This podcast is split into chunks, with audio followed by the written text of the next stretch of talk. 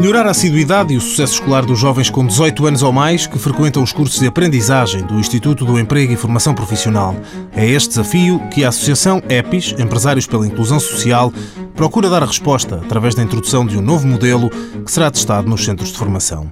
Diogo Simões Pereira, o diretor-geral da EPIS, destaca os aspectos que serão alvo de atenção particular. Gestão dos métodos de estudo, gestão da mudança. Muitos destes jovens tiveram longos períodos fora da escola e fora de rotinas de trabalho portanto, têm um choque na entrada nestes cursos. Gestão da mudança, gestão da ansiedade, esse é um aspecto importante, nomeadamente em situações de avaliação, gestão de toda a dimensão das relações sociais, gestão com os professores, gestão com os pares e também muitas vezes gestão com a família e depois toda a parte de ajuda ao tipo de competências que reforçam a facilidade com que podem contactar com o mundo profissional. A EPI já testou a metodologia em formandos mais jovens, dos segundo e terceiro ciclos, com resultados. Nós temos uma metodologia que está completamente testada, pilotada com este perfil de jovens e a única coisa que estamos a variar um bocadinho nesta parceria com o IFP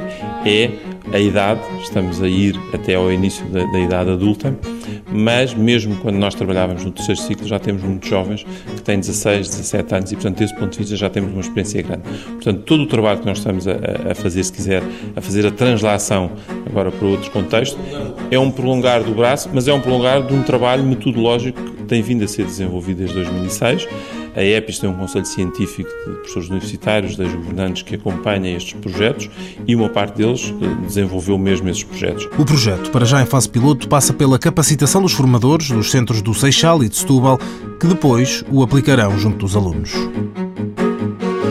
Mãos à obra, financiado pelo Estado português e pelo Programa Operacional de Assistência Técnica do Fundo Social Europeu, sob o lema Gerir, Conhecer e Intervir.